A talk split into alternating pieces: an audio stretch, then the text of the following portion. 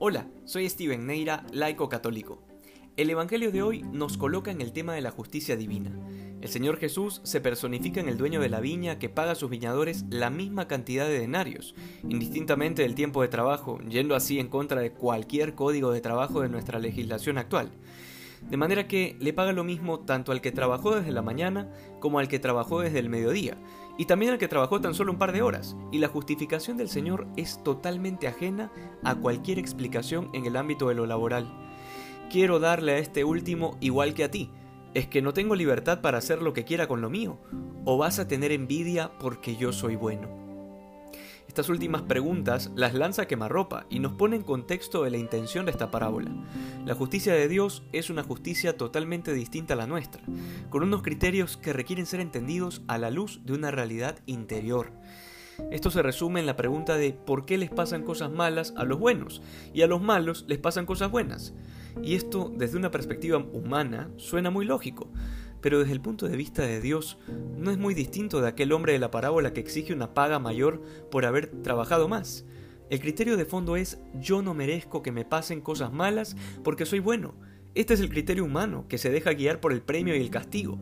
Es una especie de psicología conductual que nos ha acostumbrado a creer que merecemos tal o cual cosa porque hemos sido buenos, o al menos porque no hemos sido tan malos como otros.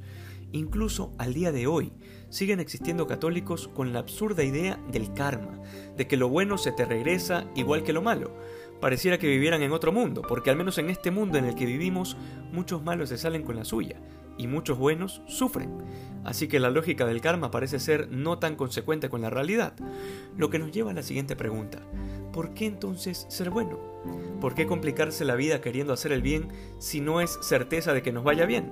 Pues bueno, todo tendrá que ver con lo que entendamos por el concepto de bien y de felicidad. El criterio mundano de bien y felicidad es aquel en el que no hay problemas ni preocupaciones, en donde no hay sufrimiento. Y si ese es el concepto, pues entonces no hay ningún ser humano en esta tierra que pueda ser verdaderamente feliz, ni siquiera el mismo Cristo, que pasó por un sufrimiento en su pasión, que difícilmente otro ser humano podría soportar. Luego estaríamos obligados a aceptar que Jesucristo no fue feliz, lo cual sería una locura, dado que Él es en sí mismo la fuente de la bondad, del bien, de la verdad, de la felicidad. El hombre de la parábola, que se queja con su Señor porque no le parece suficiente la paga, cuando lo compara con los otros que trabajaron menos, sencillamente se ha desenfocado. Su criterio gira en torno a su propio esfuerzo, a lo que Él ha hecho, cuando en realidad aquí lo fundamental es el hecho de ser viñador en la viña de su Señor. Esa es la recompensa.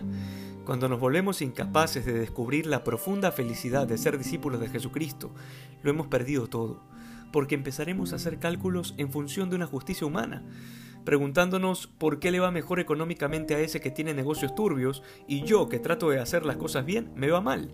Estos criterios humanos pretenden vivir las bienaventuranzas aquí en la tierra, como si después de esta vida no hay otra. Es el mismo trasfondo de los marxistas que pretenden un paraíso terrenal. Date cuenta que al primer trabajador de la parábola le pareció bien la paga al inicio, hasta que se comparó con los otros. Entonces ya, no le, ya le pareció muy poco. Una y otra vez hay que repetírnoslo en el interior.